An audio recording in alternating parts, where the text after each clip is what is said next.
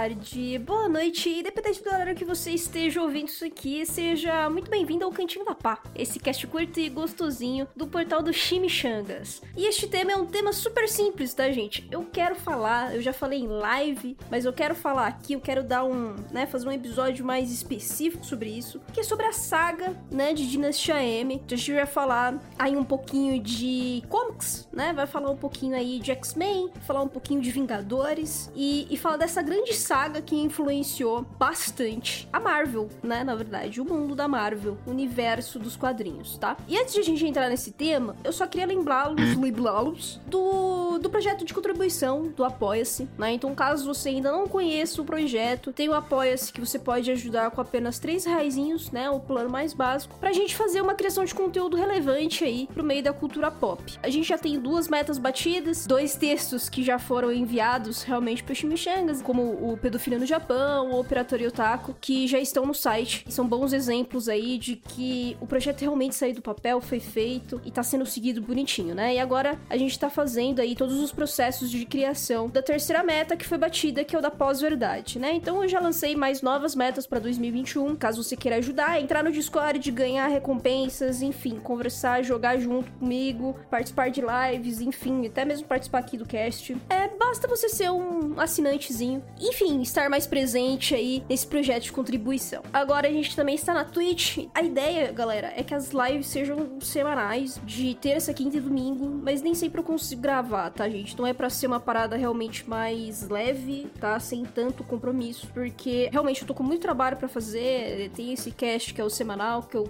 faço o possível para respeitar e ser sempre esse um por semana. É, é bastante trabalho, é bastante coisa para fazer. É, então, quando eu não tô muito legal, quando eu tô meio pra baixo, ou quando eu não tô com uma saúde bacana, eu não faço live, tá? Eu sempre aviso isso normalmente no Twitter. As lives de terça são pra ser temáticas, as de quinta é de leitura de One Piece, e as de domingo de joguinho, né? E fuleiragem sem nenhuma pauta, sem nenhum tema, simplesmente ligar e falar com vocês, tá? Caso vocês queiram seguir, é só procurar lá por Cantinho da Pá também. Eu vou deixar todos os links, como eu sempre faço, nas postagens, na publicação do podcast. Então, não mais, deixa eu falar aqui agora o nome dos assinantes. A gente ganhou aí uns assinantes novos, alguns saíram e devem voltar em breve, mas enfim, os assinantes dos planos Mimos 1.0, 2.0 e 3.0. Sendo eles Felipe da Paz, Iago Badaró, Mika, Mauro Weber, Matheus Rodrigues, Luiz Paulo Silva, Bruna Komatsu, Marcelo de Oliveira, Teus, Kaori, Anônima Chan, Walter Vidigal, Lucas Bernardo, Thomas Manuel e Jorge Lucas. Agradeço imensamente a todos vocês, tá? Seus lindos, maravilhosos, cheirosos. E enfim, vamos pro tema central do cast.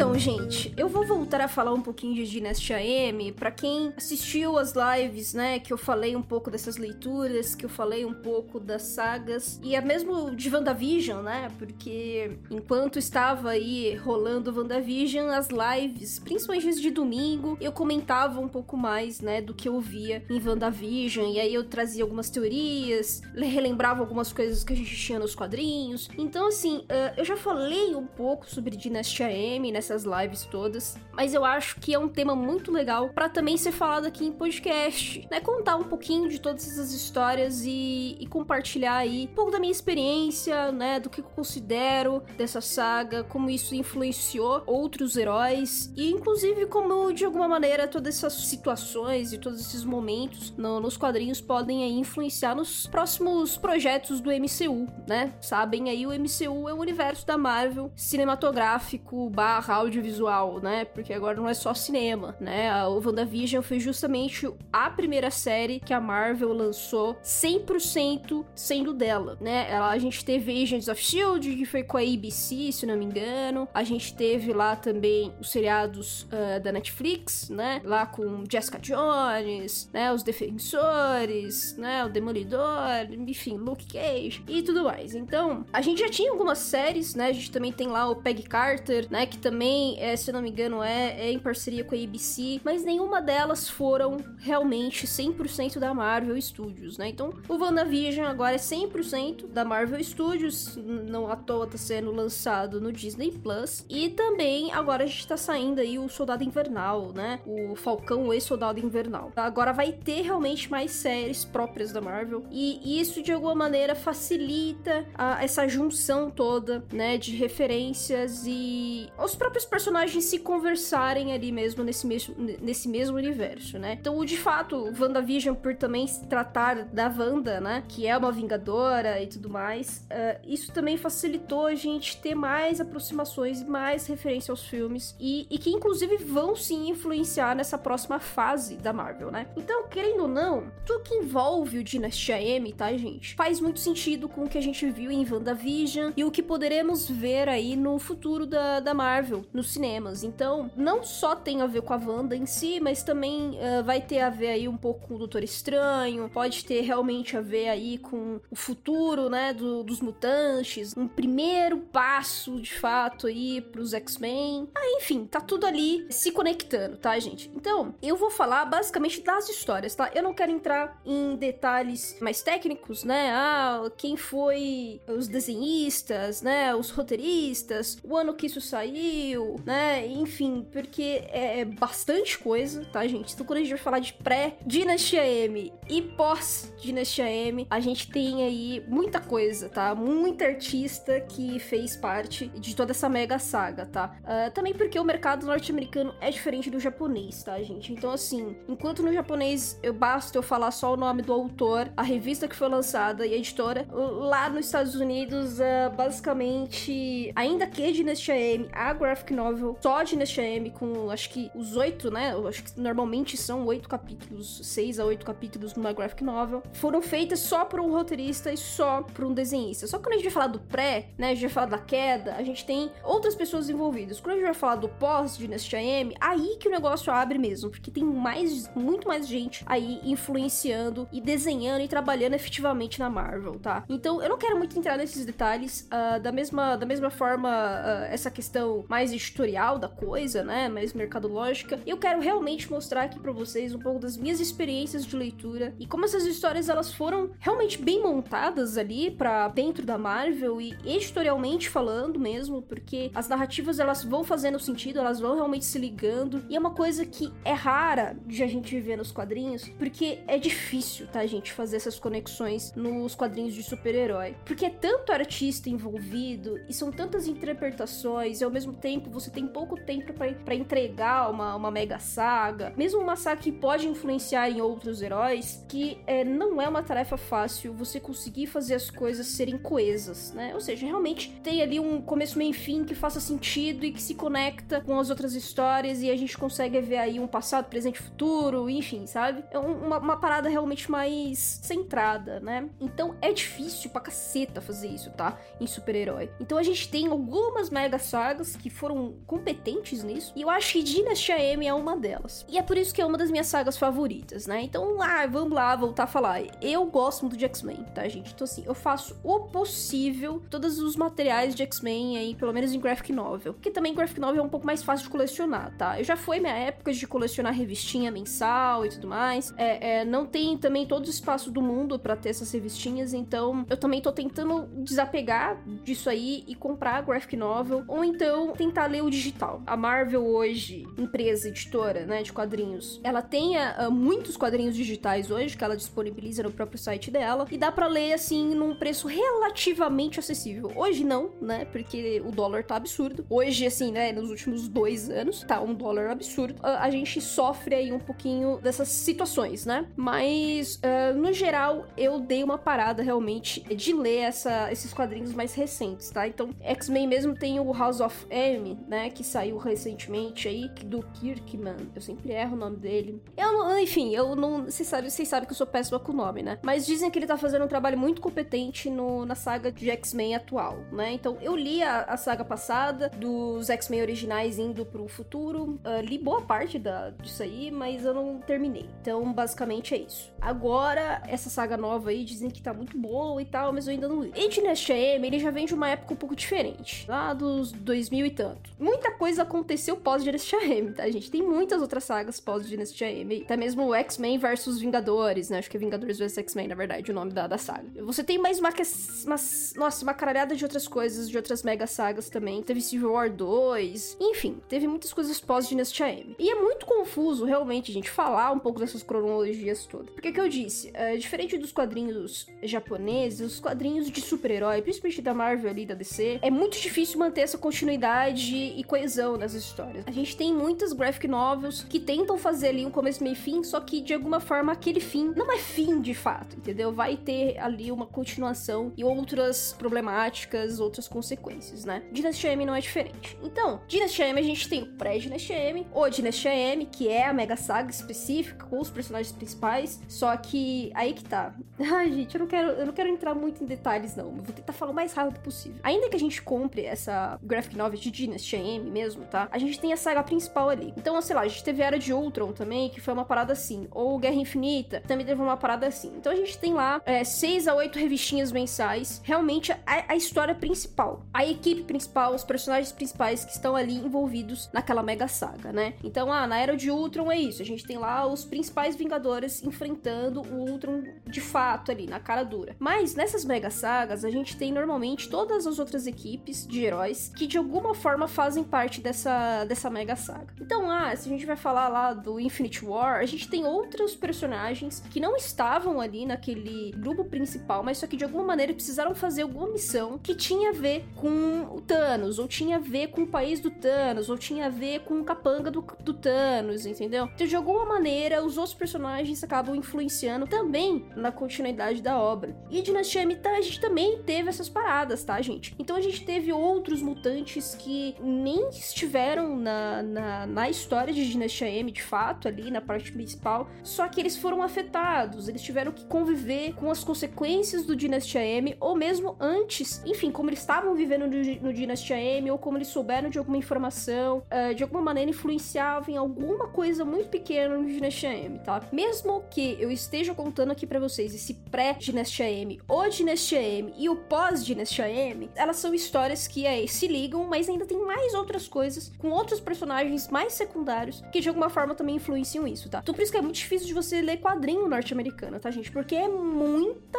coisa para você realmente ficar a par de tudo que tá acontecendo naquela saga. Então o que eu li do Dinastia M, que envolve tudo Dinastia M, é a queda, que é o pré-Dinastia M. Aí a gente tem, de fato, a graphic novel de Dinastia M. A gente tem o Dinastia M, só que, tipo, é logo o pós direto de Dinastia M, que é o herdeiro, né? Que é a história do Mercúrio. E a gente tem realmente aí, depois mesmo, o pós-pós, as, todas as consequências de Dinastia M, que é dizimação. Então a gente tem aí essas quatro histórias aí, tá? Basicamente. O Dizimação, ele não tem graphic novel aqui no Brasil, não que eu saiba. Eu só tenho em revistinha mensal. Então a gente também passa por um pouco dessas problemáticas, tá? Por não ser a graphic novel, ou seja, eles não compilaram a saga principal ali, que nem Dinastia M. Então a gente tem muitas histórias paralelas acontecendo em dizimação nas revistinhas, tá? Muitas informações acontecem nisso aí nesse pós. Então a gente tem o A Queda, o Dinastia M e o Herdeiro, que eles são muito bonitinhos, eles são bem fechadinhos e dá para você ver a continuidade certinha dessas histórias, cara. E é por isso que eu acho que aí eles tiveram uma grande vitória, tá? A Marvel em si, como editora, por conseguirem fazer essas ligações tão legais na, nessas histórias, tá? Então, uma queda, que é a primeira graphic novel, antes da putaria toda acontecendo neste AM, é, ela dá uma entrada pra gente entender como tá a saúde mental da Wanda, que no caso é a Feiticeira Escarlate, tá? E aí a gente vê realmente nessa saga aí da, da queda, é realmente a queda dos Vingadores, porque eles negligenciaram completamente a saúde da Wanda, e a Wanda, ela entra num, num surto por conta realmente de, de, de, perder o controle dos seus poderes, tá? E ela tem que enfrentar muitas situações sozinha, ela tem um surto psicótico, ao mesmo tempo em que ela perde o controle dos seus poderes, tá? E, e aí, né, na queda a gente vê muitas coisas acontecendo no mesmo dia para derrotar os Vingadores, né? E nenhum deles entende o que, que tá rolando, porque de primeira a gente tem um amigo antigo deles, tá? É a carta de copas, né?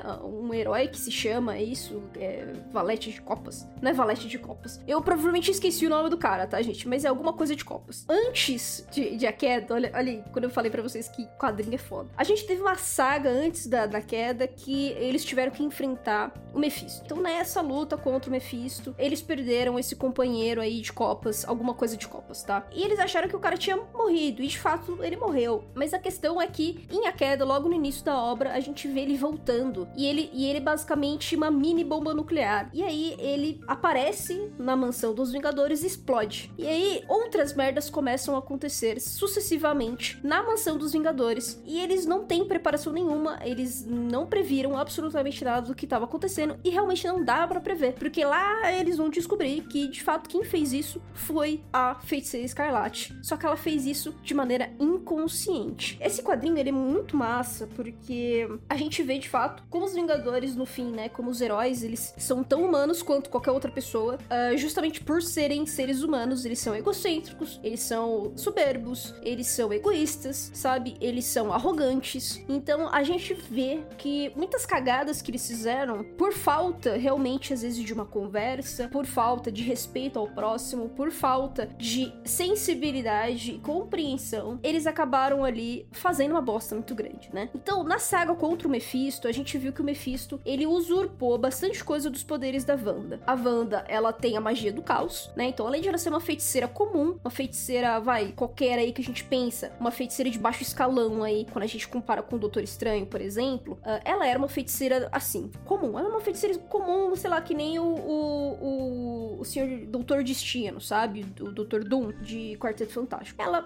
tinha uma, a feitiçaria dela, era o poder mutante dela, e aí, um dado momento da, fase da Marvel, ela despertou a magia do caos. Então, quando ela desperta a magia do caos, ela se torna realmente uma feiticeira absolutamente foda e muito forte. Mais forte do que o Doutor Estranho. E ela desperta isso um pouco antes, bem pouquinho antes uh, de ela lutar contra o Mephisto. O Mephisto se aproveitou de toda essa situação do próprio poder da Wanda, a magia do caos, né? Explicando aí com um pouco mais de calma. A magia do caos, ela é a magia de probabilidades. A Wanda, ela consegue criar realidades alternativas e alguma dessas realidades realmente pode ser real. E se ela for real, ela pode muito te machucar de verdade. Então, sei lá, se ela cria uma ilusão, entre aspas, né? É uma ilusão que é verdadeira, no caso, de uma espada atravessando o seu coração, dentre de todas as probabilidades da magia do caos, aquela é uma ilusão verdadeira, aquela espada vai cortar o seu coração e você tá morto. Então, assim, é uma magia muito instável, ao mesmo tempo que é muito foda. Simplesmente a Wanda desperta isso e, obviamente, que isso tem uma influência, né? Isso tem uma, um impacto na saúde mental dela, porque é uma magia muito mais complicada de você lidar, né? Você precisa ter muita preparação e muito controle, não só físico quanto mental, psicológico e tudo mais, espiritual, né? Porque na, na Marvel a gente também tem todas essas questões aí de poderes astrais, né? Outras dimensões essas paradas todas. Então isso também de alguma forma influencia, né? Era uma responsabilidade imensa da Wanda e ela tentou lidar com tudo isso sozinha. Porque antes ela era só uma feiticeira comum e de repente ela se tornou uma das feiticeiras mais fortes do mundo com a magia mais foda que existe. Complicado, né? É, é bem complicado. A gente tem ali o Mephisto então usando das ilusões da, da Wanda para colocar e enviar suas almas pros filhos que a Wanda criou com a sua ilusão. Enfim, eles tiveram que enfrentar o Mephisto e tiveram que matar os filhos da Wanda porque eram as almas do Mephisto. Então, assim, como o baque foi muito grande pra Wanda de lidar com todo aquilo que era relativamente muito novo ainda para ela, ver os filhos morrendo, ainda que não fossem filhos reais, e ao mesmo tempo tendo que lidar com todo aquele poder dentro dela, o que, que os Vingadores fizeram? Como qualquer grupo de herói que faz bosta nos quadrinhos, disse, mano, a gente precisa apagar a memória da Wanda, porque um momento muito traumático para ela, né? A gente não pode deixar ela, ela já tava um pouco instável, né? Ela já fez essas ilusões dos filhos. A gente não pode deixar que ela acredite que aqueles filhos eram reais, né? Senão ela vai pirar de novo. Então a gente vai apagar a memória dela de que o Mephisto existiu, de que aqueles filhos eram do Mephisto, entendeu? É, e é isso, né? A gente só vai mesmo fingir que, olha, a gente lutou lá com o Mephisto, só que a gente derrotou ele de boas, tá? Não existiu o Mephisto nos seus filhos, não existiu seus filhos. E aí se passou, acho que seis meses depois disso aí. E a Wanda parecia, aparentava estar bem. Só que aí é óbvio, né, gente, que mentira tem perna curta. Algumas coisas começaram a, a, a serem jogadas, né, como dicas, assim, porque é difícil você esconder uma parada dessa. E a Wanda, obviamente, como ela não é burra nem nada, ela sacou. Então, em A Queda, a gente tem um pouco desse passado aí que a gente descobre como que a Wanda descobre, né, um pouco disso. Então, ela vê algumas dicas, só que como ela não lembra exatamente do que aconteceu, ela acha que aqueles filhos que ela fez não eram realmente do Mephisto, né? Porque, enfim, apagaram a mente dela, né? Então ela acha que mataram os filhos dela. E aí, obviamente, que ela vai perdendo um pouco do controle emocional de toda aquela situação. Então, porra, então quer dizer que os, os meus amigos, né, os meus companheiros aqui, heróis, mentiram para mim, mataram meus filhos, apagaram minha memória e estão aí de boaça comigo? Do tipo, que porra é essa, né? E aí ela vai e, e, e buscar, né, mais informações a respeito disso. Então ela sabe que quem normalmente apaga a memória, ela já sabe quem é, porque é, uh, basicamente foi a Agatha Harkness, né? Que é a mentora dela nas HQs, né? No WandaVision, galera, todas essas informações de alguma maneira estão presentes no seriado, tá? Mas, obviamente que de maneiras diferentes, porque uh, tem que fazer sentido com o MCU, né? E não exatamente só com os quadrinhos, não é, não é uma adaptação completa. É uma parada que é muito baseado, tá? Na, na queda de Dinastia M, pós-Dinastia M. Então, é isso. Vocês vão ver muitas similaridades aqui no que eu tô falando, mas não é tudo igual, tá? Então, assim, como ela sabe que a Agatha Hark mexe com essas feitiçarias e mexe com a memória das pessoas, e ela consegue controlar a mente das pessoas, é obviamente que ela vai lá tirar um pouco mais de satisfação, porque ela já imagina que, porra, se apagaram a minha memória porque eu não lembro de nada do que tá rolando, provavelmente a Agatha tem a ver, né? Porque ela foi a minha mentora, ela me ensinou tudo sobre feitiçaria. E, e, e acima de qualquer outra pessoa, ela que deve ter feito isso. E ela acertou em cheio, porque os Vingadores foram pedir ajuda da Agatha. Então, assim, a Agatha, ela não foi uma vilã como é em WandaVision, tá? Ela, ali, ela meio que acata essa ajuda dos Vingadores. Não fica claro se ela concorda, se ela discorda. Ela realmente fez, talvez, ali, por motivos próprios, né? Mas, enfim, ela ajudou. Ela não fez uma vilã. E aí, quando a Wanda vai tirar satisfação com a Agatha Harkness, e aí a Agatha conta um pouco mais do que rolou, ela perde o controle do poder dela. Quando ela perde o controle do poder dela, para de, de saber o que, que é real e o que, que não é real. Então essa é a bosta e a queda. Porque quando as coisas começam a acontecer lá na mansão dos Vingadores, tem tudo a ver com o poder dela. Porque é o rancor, é o ódio, é a vingança, por tudo que a galera fez com ela na época do Mephisto. Só que ela não tá fazendo isso conscientemente. Uh, são sentimentos ruins e que, pra ela ter perdido o controle ali com a Agatha Harkness, aquilo explode de uma maneira muito, muito tensa. Então ela meio que já não tá mais controlando a si mesma, ela não sabe distinguir as coisas, né? E não só isso, ela até cria uma própria realidade alternativa para ela, que ela tá com os filhos, que ela tá com o antigo namorado dela, né? Que eu acho que é o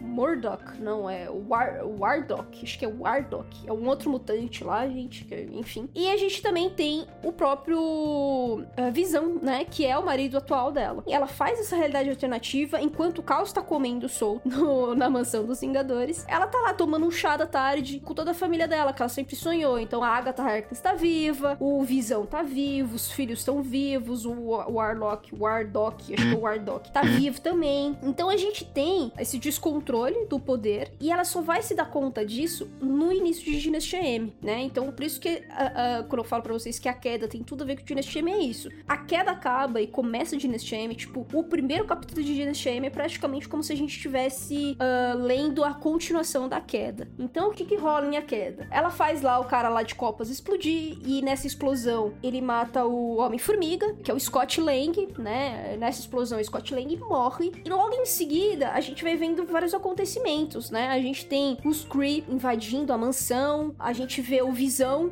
chegando com vários robôs do Ultron, o Visão também acaba explodindo, né? Ele acaba morrendo. Então, assim, lembra que eu falei pra vocês que a magia do caos tem a ver com probabilidades? E dependendo dessa probabilidade, aquela realidade é real e aquilo tá acontecendo mesmo com a pessoa? Então é isso. Aquele Visão não era um fake que ela criou. O fake que ela criou era o que tava tomando chá com ela. O real, que ela acabou controlando totalmente a mente, fez ele fazer tudo que ele fez, era o Visão real e que morreu. Em a queda, ela mata o Scott Lang, que é o Homem-Formiga, ela mata o Visão, que o marido dela, e ela mata, por fim, o Gavião Arqueiro. Por isso, por causa desse caos todo, os Vingadores eles não encontram outra maneira a não ser fechar as portas da mansão. Além da mansão ter sido totalmente destruída, pegaram eles desprevenidos e para piorar a situação, o Homem de Ferro, né, o, o eu ia falar Robert Downey Jr. Mas enfim, uh, o Homem de Ferro, ele, ele é o, o, secretário da defesa dos Estados Unidos na, no quadrinho e ele acaba uh, falando coisas que a Wanda controlou ele para falar e ele basicamente, enfim, faz um atentado de morte a um dos secretários lá da ONU, que é de Lativéria, inclusive. Por conta disso aí, dessa merda que o, o Homem de Ferro fala na ONU, ele perde seu cargo de secretário da defesa e ainda o governo dos Estados Unidos decide romper completamente qualquer parceria com os Vingadores. Então, ah, qualquer tipo de dinheiro, qualquer tipo de junção, união entre as organizações ali, né? Shield, espada e assim por diante, não existe mais com os Vingadores. Os Vingadores eles meio que são heróis aí independentes que uh, o governo dos Estados Unidos vai ter um pouco mais de rigidez em lidar com eles, né? Para piorar toda essa situação, a gente tem essa questão um pouco mais diplomática que fode ainda mais os Vingadores. E aí eles falam, mano, vou ter que fechar isso aí, não tem jeito. E aí eles só no final eles vão perceber que foi a Wanda que fez tudo isso por toda essa situação que eu contei para vocês. Então, eles vão tentar impedir a Wanda, eles só conseguem impedir a Wanda assim por um triz, sabe? Por um triz, assim. Que aí chega o Doutor Estranho e chega o, o Magneto, que pega e fala assim: olha, ela é minha filha, né? Porque nos quadrinhos o Magneto é o pai da, da, da Wanda. E ele leva ela pra Genosha, né? Genosha, gente, foi, né? Um país dos mutantes, né? Ele foi um país, assim, próspero, com milhões de habitantes, que eram todos mutantes. Era para ser um país de justamente de proteção aos mutantes. Mas aí o que rolou? A Cassandra, irmã do, do Xavier, do professor Xavier, ela despertou e ela é uma das inimigas, uma das grandes inimigas dos mutantes, né? Uma dos X-Men, na verdade, porque ela é mutante também. Uh, uh, ela decidiu controlar vários sentinelas e, né, enfim, basicamente destruíram o Genosha inteiro. Então, os sentinelas jogaram diversas bombas naquele país, então Genosha hoje ele só é ruína. Não tem mais habitantes, né? É um, é um local inóspito. Então a ideia do Magneto era de levá-la lá para eles tentarem conter esse descontrole, né? Mas o legal de A Queda é que a gente tem um momento do Doutor Estranho, gente, que ele fala coisas muito fortes e, e, e ao mesmo tempo que a gente tem um quesinho ali de machismo no meio, tá? Porque tem aquela coisa, ai, mulher doida, né? Ai, é sempre a mulher que perde esse descontrole, porque a pior coisa para uma mulher é perder filho, né? Então você tem toda essa questão também da maternidade. Então você tem coisas ali problemáticas, tá? Em A Queda, e isso continua em Dinastia M, inclusive. Mas o, o, o, que o, o que o Doutor Estranho fala em algum momento ali, que não tem a ver, tá? Com maternidade, que não tem a ver com esse descontrole de mulher, é sobre saúde mental. Então é, é nesse ponto que eu acho muito legal do que o Doutor Estranho fala. Do tipo, ele, né? Ele meio que faz um histórico, né? Dela, do tipo, gente, ela nunca teve um pai presente. O Magneto sempre foi um pai bosta pra ela. Ela penou pra caralho para conseguir entrar nos Vingadores. Ela entrou nos Vingadores e teve um monte de problema para se acostumar, né? É uma mutante, então uh, uh, se tem um pouco dessa situação toda que a sociedade julga pra caralho mutante. A gente tem é, um pai realmente ausente, a gente tem uh, ela tendo que lidar com a perda dos filhos, ela tendo que lidar com um novo poder vindo que vocês não contaram para mim, inclusive, isso é um detalhe, porque o Doutor Estranho não sabia da magia do caos da, da Wanda. E quando falaram da magia do caos, ele ficou assim, mano, vocês são louco de ter feito o que vocês fizeram com ela. Vocês foram loucos, vocês criaram uma bomba relógio, velho. Vocês são um bando de putos, vocês são os irresponsáveis, entendeu? E é isso que ele fala, do tipo, mano,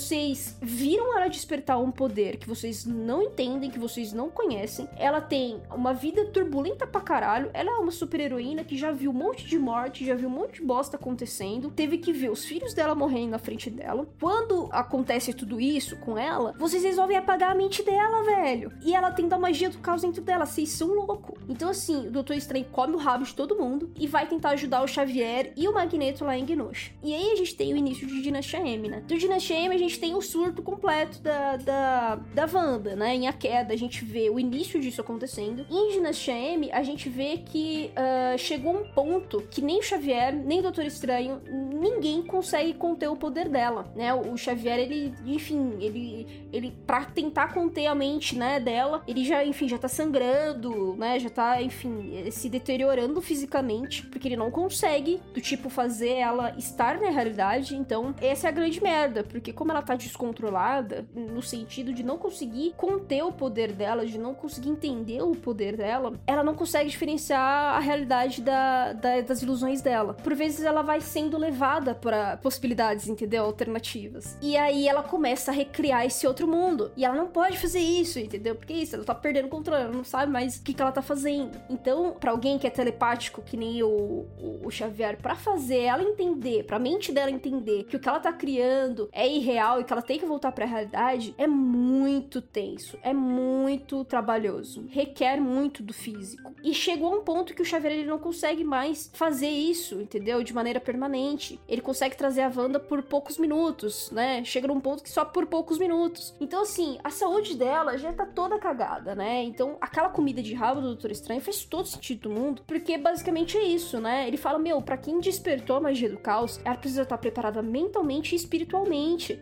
Eu que sou o feiticeiro, o mago supremo, né? Eu precisei treinar por anos para conseguir ter o poder do Agamotto. Ela recebeu isso do nada, e aí vocês foram lá e apagaram a mente dela. Do tipo, realmente vocês criaram uma bomba relógio, entendeu? Então, assim, uh, muito do que rolou com a Wanda ali nas sagas dela, é, é ela não tinha é, condição de conter sozinha, entendeu? Ela realmente precisava de ajuda desde o início, mas ninguém fez isso por ela. Então, acabou isso derrocando em Dinastia M. Qual foi a decisão dos Vingadores? Ah, vamos ter que matar ela, né? É tipo, é ridículo, né, gente? Uh, uh, como, como os quadrinhos, eles, eles eles entram numas soluções assim, tipo, a gente vai ter que matar ela, né? Ah, o Xavier não tá conseguindo conter mais. É isso, né? Ela já matou três Vingadores lá em A Queda, né? Ninguém conseguiu conter ela. E aí, vai ter que matar ela, né? Então, assim, a gente tem o Wolverine com a Emma Frost, acho que o Homem de Ferro também, como sempre, né? Eles são pessoas que estão a favor de matar a Wanda, se for necessário, né? No sentido do tipo, caralho, a gente não tá encontrando outras formas de realizar isso aí, então a gente vai ter que matar ela, né? E a gente também tem a outra parte, que é tipo o Ciclope Ciclope, Capitão América, o Spider-Man, que eles falam assim, mano, cara, a gente tem que encontrar uma outra maneira de tentar ajudar ela. Porque o que rolou, velho, é isso, ela não tem consciência das coisas que aconteceram. E o pouco que ela teve consciência, ela foi domada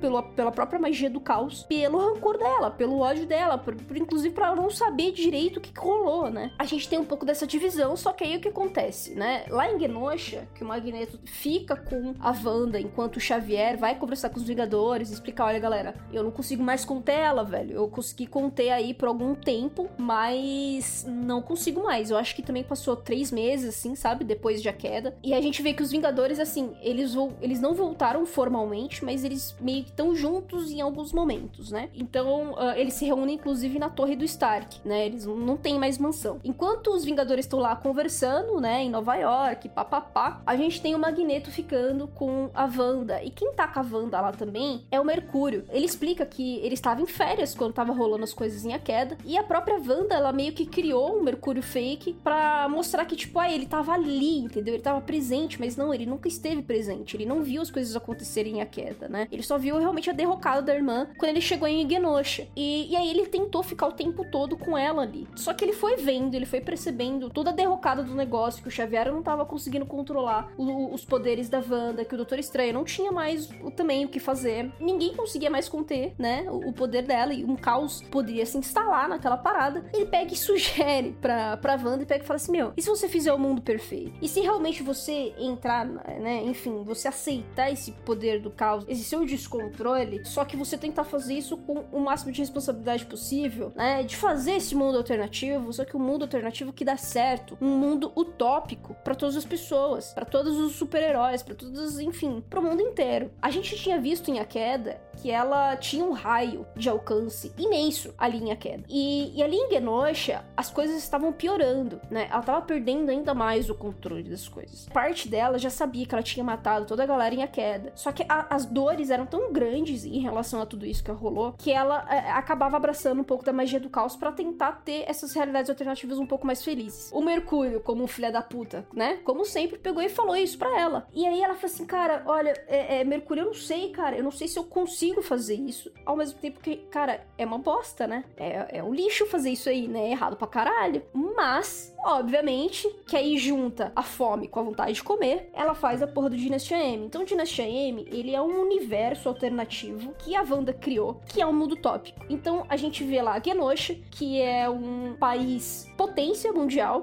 né? Ele é hegemônico no mundo. Então a gente tem lá realmente a evolução dos mutantes rolando. Então os mutantes, eles são a maioria do mundo. Ali em Genosha se concentra a maior parte dos mutantes. Eles vivem em coexistência com os humanos. Os humanos são a minoria nesse caso. Então, enfim, você tem o legal, cara, de Legend Shame é isso, porque eles fazem muitos detalhes em relação a esse what if sendo não what if, entendeu? Esse what if é tipo e se, né? Nesse mundo. Então a gente tem o, o jogo virando, né? Então o, o, Magneto, ele é o imperador ali de Genosha, né? Ele tá fazendo uma ação diplomática com o mundo inteiro, porque vai ter a, a data especial em que o mundo resolveu realmente abraçar os mutantes e tirar os preconceitos todos e deixar a evolução rolar, enfim, natural, sem matar os mutantes. E aí a gente vê realmente o crescimento da, do gene X crescendo cada vez mais. Então, os mutantes são a nova, digamos, a nova raça superior, né? A raça dominante. E o Magneto é considerado um herói. Uh, e não tem Xavier em Dinastia M, né? A Wanda, ela meio que apaga a existência do Xavier, velho. É foda isso aí, tá? Eu prefiro histórias que não tem o Xavier, tá, gente? Porque eu não gosto do Professor Xavier. Talvez eu faça um cast só falando de como eu odeio o Professor Xavier, mas enfim. E aí, enfim, a gente tem esse universo utópico, cara, que ele é muito bem feito. A gente tem ali um Spider-Man, né? O, o Peter Parker com a Gwen. Ele é casado com a Gwen, que é a mulher que ele sempre amou. Ele tem um filhinho com ela. A gente tem vários outros mutantes trabalhando pra Shield. A gente tem a Ororo, que ela é princesa do Quênia e, e, e também faz toda a sua ação diplomática pra Genosha. A gente tem Lativéria, enfim, com o Dr. Doom ali, que aparentemente não é um cuzão, tão cuzão assim, né? Enfim, a gente tem ali, de fato, meio que uma coexistência relativamente pacífica e que tá tudo, tudo dá certo, todo mundo é relativamente feliz, mas ao mesmo tempo a gente tem seres humanos que são ali o minoritários e em alguns momentos, quando eles uh, não concordam com situações dos mutantes, eles são é, repreendidos, né? Então rola repressão em alguns grupos de, de, humanos. Então aí a gente vai ver o outro lado da, da, parada, né? De como são os seres humanos sendo, sendo reprimidos. E como a, ali, de alguma maneira, o próprio mundo da Wanda, ela tenta impedir que esse mundo colapse. E aí a gente vai vendo que o, o, o Wolverine, lá no Dynasty M, é o único que lembra da situação toda. Então, quando ele entra em Dynasty M, ele já meio que entra, tipo, esse mundo não é real. E aí, a explicação bosta que dão é que, tipo, porra, como ele sofreu muitas lavagens cerebrais, uh, isso que rolou na mente dele não foi o bastante para modificar. Na verdade, abriu a mente dele e ele relembra, ele consegue lembrar de tudo que aconteceu com ele, né? Que a gente sabe que um dos grandes problemas do Wolverine é ele não lembrar do seu passado. E é isso que acontece com o Wolverine ele lembra de tudo. Ele, ele lembra quando ele foi torturado, quando ele foi uma arma X, enfim. Ele lembra de toda a sua história quando ele entra no Dynasty M. Então por isso que ele sabe que aquele mundo não é real. Eles encontram uma mutante que consegue atingir telepaticamente a mente de todo mundo que tá sendo uh, controlado, que sofreu essa lavagem. E aí eles vão para tentar impedir a Wanda. Só que aí que legal. O legal de Dynasty M, gente, é que a Wanda é tão forte que eles não conseguem impedir. Eu gosto da saga de Dynasty M muito por conta dessas coisas, assim, sabe? Não existe ali uma resposta resposta para resolver aquela situação. A gente vê as coisas dando muito errado o tempo inteiro. Aí, todo mundo culpa o Magneto, né? Achando que foi o Magneto que fez tudo aquilo lá, que convenceu a, a Wanda a usar os poderes dela para fazer aquele mundo. E aí eles usaram a mente do Xavier, porque o Xavier sumiu, para potencializar o poder da Wanda. E no fim, uh, não foi o Magneto, foi a porra do Mercúrio que fez isso, né? Então a gente vê lá um fim. Começa a rolar uma briga imensa, né? Com o Magneto, com o Mercúrio, com todo mundo e eles não conseguem impedir a Wanda, né? A Wanda, ela simplesmente fica puta da vida de ver todo mundo tretando, todo mundo brigando. E ela fala, mano, eu fiz esse mundo pra, pra mim que gente coexistir, pra gente ter um mundo tópico, aquela parada toda. Ela tá fazendo bosta, a gente sabe que ela tá fazendo bosta. Como o poder dela tá ali no nível absurdo, como nunca esteve antes, ela fala lá o No More Mutants no fim, né? Ela fala, cara, olha, essas paradas todas não ocorreriam se não existisse mutante. Olha, ela chega nessa brilhante ideia, né? É a brilhante conclusão dela. Se não existissem mutantes, não rolaria nada disso. Então ela fala No More Mutants. E aí o que, que rola quando ela fala isso aí? Obviamente que ela cria, ela modifica completamente a realidade. E de maneira permanente, no caso. Todo mundo sai do Dynasty M e volta à realidade. Só que quando volta à realidade, ela modificou a realidade. Dos mais de 20 milhões de mutantes no mundo, ficaram apenas 200 mutantes. Ela não matou, tá, gente, os mutantes. Ela tirou o gene X de milhões de mutantes e, e deixando ali um punhado, né, de mutantes ali ainda tendo seus poderes. E aí a gente entra no dizimação e no herdeiro. O herdeiro é, é a graphic novel seguinte, que é que nem a queda que eu falei pra vocês, quando você começa a ler o herdeiro, você sabe completamente que é uma continuação direta de Dynasty M. E a gente tem a história do Mercúrio, que o Mercúrio, quando ele voltou pra realidade, ele perdeu os poderes. Então ele não é mais um vingador, ele não é mais mutante, ele não tem mais superpoder, ele não é super-herói, ele é um ser humano comum. Só que o Mercúrio, gente, nos quadrinhos, o Mercúrio ele é um ser muito egocêntrico. Ele é um herói assim nojentíssimo. Ele não aceita ser humano, ele não aceita aquela realidade de que ele não tem mais poderes. E o Mercúrio, ele se casou com a Cristales, né? Que é uma, se não me engano, uma conselheira ou uma princesa inumana, né? Então a gente aí tem a entrada dos inumanos. Foi a primeira vez que eu li, inclusive, alguma coisa dos inumanos. E eu gostei bastante do que eu li. O mundo dos inumanos, o universo dos inumanos é muito massa. E a gente vê lá toda aquela parada que eles têm os poderes por conta da Terra Gênese, né? A Terra Gênese, ela é um, uma névoa, enfim. Ela, ela tem toda uma explicação cultural lá deles, né? Que alguns humanos foram submetidos àquela Terra Gênese. E por conta dessas névoas, né? Esses cristais todos, né? Essa névoa, gente, ela acontece num local muito sagrado, digamos assim, que nem meio que rola lá no Pantera Negra, sabe? No filme do Pantera Negra, que a gente vê um espaço lá feito para uh, para rituais, essas coisas todas. Então, a gente tem isso rolando também ali nos Inumanos, né? Só que é uma coisa muito mais sagrada, que eles tomam muito cuidado, porque já rolou muitas guerras, muito sangue por conta da Terra Gênesis. Então, por isso que eles saíram da Terra e eles foram pra Lua. E eles realmente são diferentes de seres humanos, só que eles também são diferentes de mutantes, eles não têm o gene X. Tudo, todos os poderes deles, o DNA deles foram modificados por conta da Terra Gênesis. E essa Terra Gênesis, como eu disse, é um, é um local, tem umas pedras sagradas, e esses cristais sagrados aí, eles, dependendo do contato de algumas outras substâncias, eles, ele, ela cria uma, uma névoa. Quando um ser humano é, entra nessa névoa, ele é modificado, né? O DNA dele é modificado. Só que é muito perigoso, porque é incerto, né? O que rola no corpo de uma pessoa. Só que Mercúrio, como eu disse, ele é um ser soberbo, só se importa com ele mesmo, então ele é egocêntrico pra caralho. E eu até fui redundante, né? Porque egocêntrico já é ser um ser extremamente pau no cu. Ele não aceita que ele não tem poderes. E ele acaba, né, sendo levado, na verdade, lá pra lua. Quando ele chega lá, ele só foi tratado, né? Porque ele tentou o suicídio, na verdade, né? Ele tentou o suicídio porque ele não aceitava ser humano, só que ele não pensou na filha dele, ele não pensou na, na mulher, né? Que ele se casou, que era Cristales, ele não pensou nos outros mutantes, ele não pensou uh, uh, na irmã, ele não pensou no, nos Vingadores, ele não pensou em porra nenhuma, ele só pensou nele mesmo, no fato de que ele era agora um fracassado que não tinha poderes e ele não podia aceitar isso, entendeu? Então ele tinha que se matar para isso. É muito problema, né, gente? Muito, muito problema de homem branco, cara.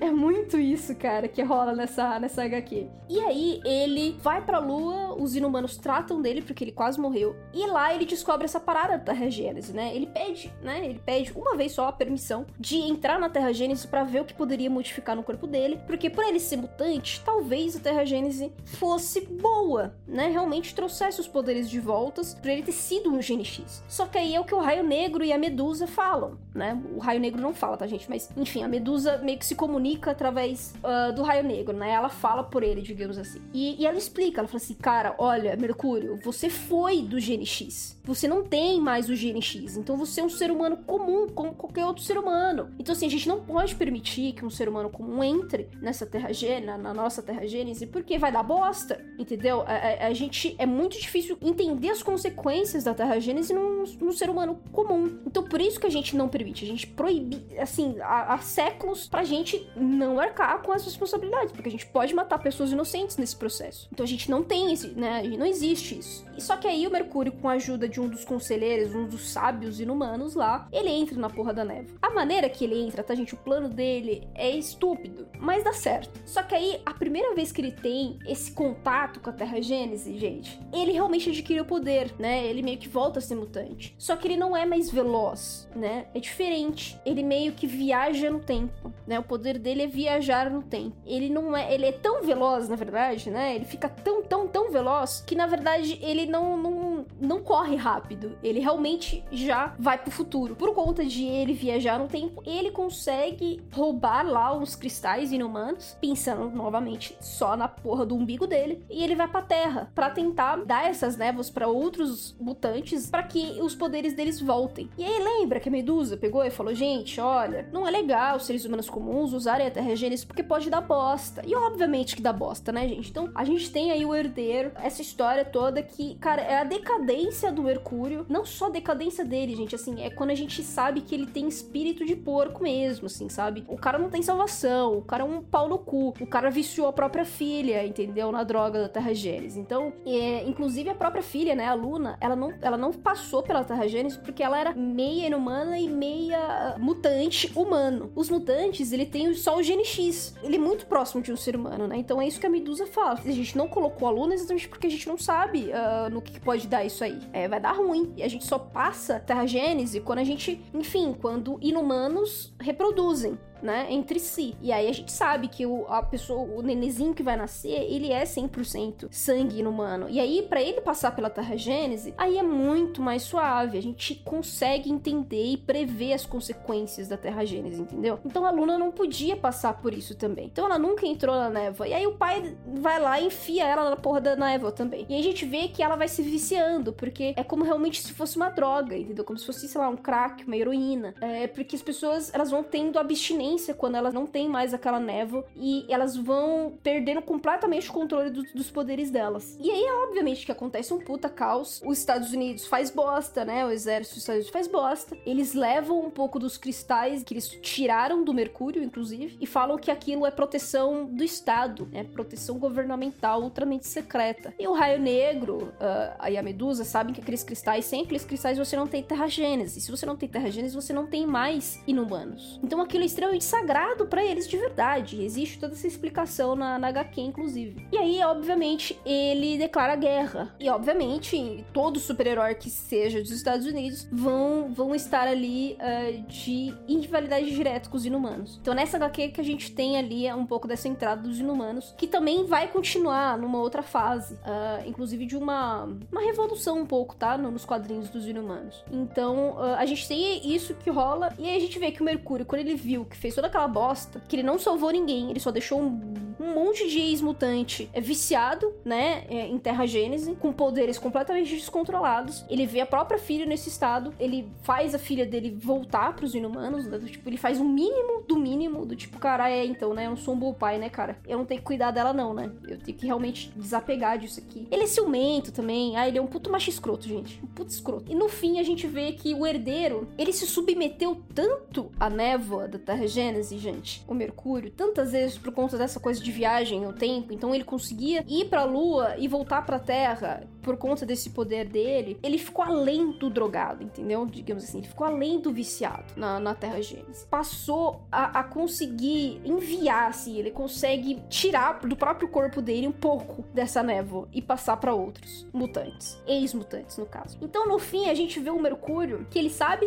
que deu tudo errado, que ele é um bosta, mas ele já tá em, em tanta loucura de, de, vício mesmo com, com a Terra Gênese que quando ele consegue ver ali um ex-mutante, ele consegue passar um pouco para ele, para ele voltar a ser mutante. Então acaba o quadrinho justamente é, nesse nível, dele completamente colapsando. Como não, não, é nem mutante mais, sabe? Ele não é inumano, ele não é humano, ele não é mutante. Ele é realmente ali um herdeiro, realmente tipo um herdeiro de Terra Gênese é, completamente descontrolado. E aí a gente vai, uh, uh, vai ver um pouco dessas consequências no, no futuro. E aí a gente tem dizimação. Então, assim, dizimação vai falar sobre os X-Men. Por quê? Porque como a, a Wanda tirou o GNX de milhões de mutantes, e alguns desses mutantes precisavam de seus poderes para sobreviver, então a gente teve realmente mutantes que acabaram morrendo nesse processo. Então, no início de dizimação, a gente tem um dos alunos do, dos X-Men, né, da mansão de X-Men, que ele tinha poderes, assim, como se fosse de peixes, né, de peixes, assim, ou seres aquáticos mesmo, então ele conseguia respirar numa boa debaixo d'água, e era tranquilo. E aí, no momento do No More Mutants, ele perdeu o GNX, e aí ele estava, eu não, eu não lembro se era na piscina ou se era no lago que, que passava, que tinha ali aos arredores da mansão, e no processo ele acabou se afogando e morreu. Então, a gente já tem dizimação início desse caos, então a gente tem vários alunos ali na, na mansão perdendo seus poderes,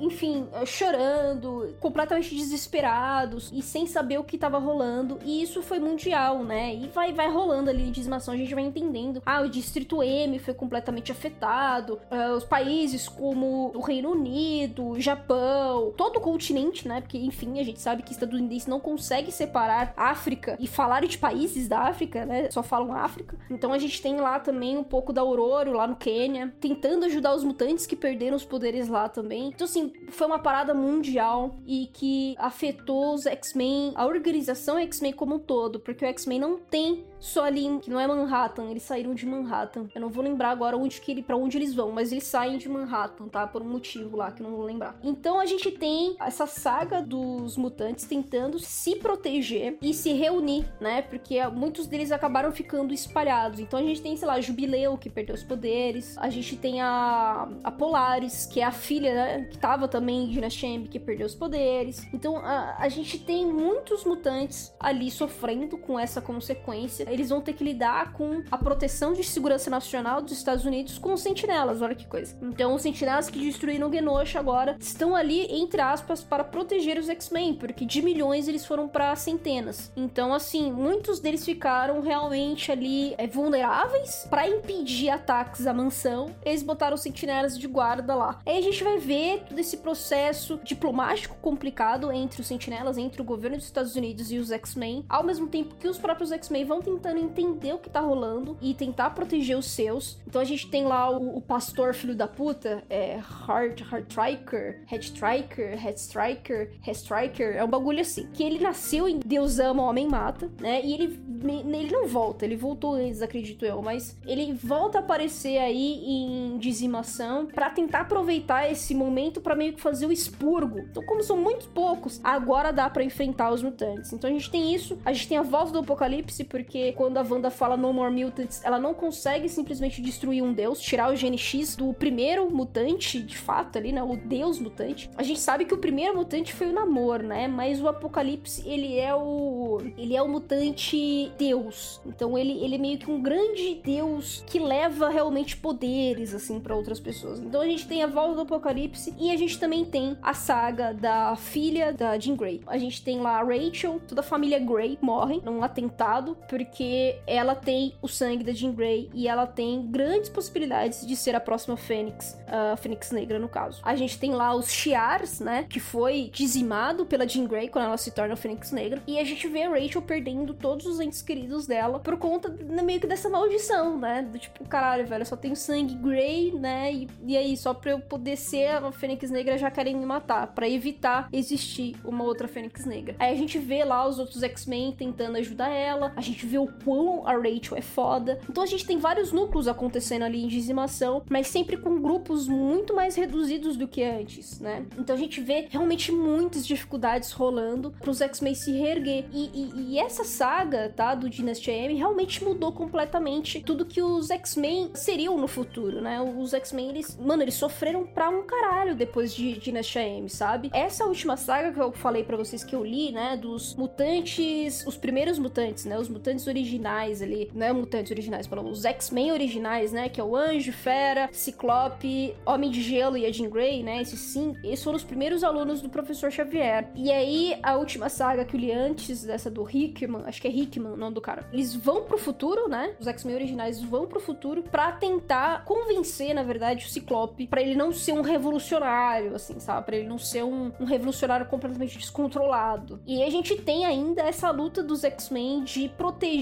outros mutantes. Então, essa saga dos X-Men originais, quando eles vão pro futuro, a gente vê que é a primeira vez, muitos anos, os X-Men conseguem identificar o nascimento de novos mutantes, o nascimento do Gene X. Então, assim, desde o Dinastia M até agora e até 2018, mais ou menos, a gente tinha esse processo. Não existiam novos nascimentos de X-Men, de X-Men, ó, de mutantes. Existe agora essa corrida para tentar proteger esses novos mutantes que possuíram o Gene X. Então, ao mesmo tempo, a gente também tem muitas mudanças ocorrendo, tá? Porque ainda que a, a Wanda tenha falado o No More Mutants e era para ser uma parada permanente, a gente vai percebendo que em alguns casos é possível trazer o Gene X de volta. Então a gente vai ter lá alguns casos de mutantes que perderam seus poderes e em sagas posteriores conseguiram ter esse poder de volta. A Polaris, se eu não me engano, rola isso, mas enfim, tem outros mutantes aí envolvidos. A Jubileu também, enfim. Dizimação, infelizmente, entre todas as sagas é o que acaba pegando muitos núcleos. Eu acho que a parte principal é a parte do Apocalipse, que aí a gente vai vendo primeiro tudo que tá rolando com os mutantes e essa loucura de eles tentar identificar quem é, quem é mutante ainda, quem não é mutante, como que eles vão proteger as pessoas. E aí os sentinelas chegando. E aí a gente tem a jornada da Polaris, porque a Polaris ela decide sair, né? Porque ela perdeu os poderes, ela tenta enganar o pessoal que ela perdeu os poderes, mas aí na jornada dela, ela dá de cara com o Apocalipse. E aí o Apocalipse entra na, na mansão dos X-Men, e aí os poucos que restaram é, e os sentinelas acabam sendo parados pelos poderes do Apocalipse, eles precisam tentar lidar com o Apocalipse e não perder mais nenhum mutante. Ao mesmo tempo também para salvar o Gambit e a Polaris, tá? Acredito eu que a principal saga ali do Dizimação é isso. É o retorno do Apocalipse por conta do No More Mutants. Então, como isso abalou o mundo, ele acabou sendo despertado. Né? A, a Wanda meio que tenta matar ele, só que ela não consegue tirar o gene X dele. E para piorar, ela acaba despertando o cara sem querer também, sabe? E aí a gente tem todo esse processo aí da saga do Apocalipse sendo a principal, mas só que com muitos outros núcleos acontecendo. São sagas que eu gosto muito, sabe? Eu fiquei puta lendo em alguns momentos, né? A gente tem ainda alguns problemas em narrativa, acho, né? Nos quadrinhos. Eu falei isso um pouco em live também. Enfim, não quero entrar muito nesses detalhes, porque a gente já deu uma hora e dez de gravação. Uh, ainda vale fazer um pouco dessas diferenciações, tá, gente? Talvez eu faça um episódio de... mostrando um pouco dessas diferenças narrativas. Talvez em live, que eu acho que fica mais fácil mostrar do que falar. No fim é isso, a gente vê ali os X-Men tomando muito no cu depois de Dynasty M e tentando se reerguer, né? E eles só vão de fato conseguir se reerguer um pouco nessa última saga que eu falei para vocês, mais ou menos ali de 2017 2018. Assim, cara, demorou, né, para aí os mutantes conseguirem voltar na sua grandeza, né, conseguir ter mais números, mais quantidade de mutantes e ao mesmo tempo proteger esses mutantes. Tudo isso que rolou, tá? No pré-Dynasty M, Dynasty M e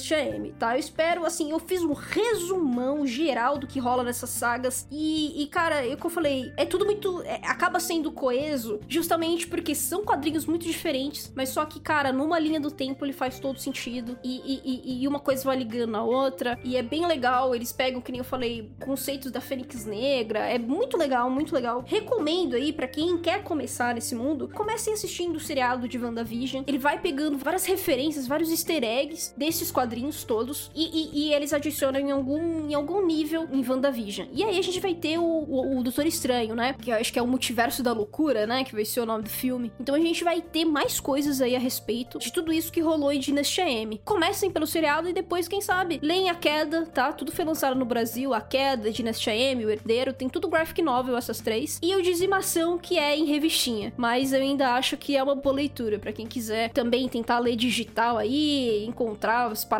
porque Dizimação é de 2007. Dynasty M e A Queda é antes disso ainda, lá em 2006, se não me engano. Então tem tempo, né, gente? Tem mais de 10 anos isso aí. Então precisa ter um pouco, às vezes, vendo realmente no digital pelo piratão, seja um pouco mais fácil de consumir o Dizimação, principalmente, porque não tem graphic novel de Dizimação. Então é isso, galera. Eu fico por aqui. Desculpem esse cast imenso, mas eu falei, cara, de quatro quadrinhos ao mesmo tempo, tá? Então é o A Queda, é o Dynasty M, é o Herdeiro e Dizimação. Então é muita coisa e eu fiz um resumão aí das partes mais importantes para vocês. E por que que eu gosto tanto disso aí? Justamente por fazer todo esse sentido na saga da Marvel, tá? É difícil de conseguir fazer em quatro quadrinhos diferentes, tem um pouco dessa, dessa linha do tempo. Inclusive em Herdeiro, o Spider-Man aparece, entendeu? A gente vê que ele ficou completamente desgraçado da cabeça no fim de Dynasty M, porque ele é um dos únicos que lembra do que rolou em Dynasty M. A gente também tem isso. Uh, só quem estava ali naquele momento em que a, a Wanda fala No More Mutants, que lembram do que rolou ali em Dynasty AM. Então, assim, quando eles voltam pra realidade, eles não podem simplesmente falar pro mundo: olha, galera, foi uma mutante que fez isso com a gente, sabe?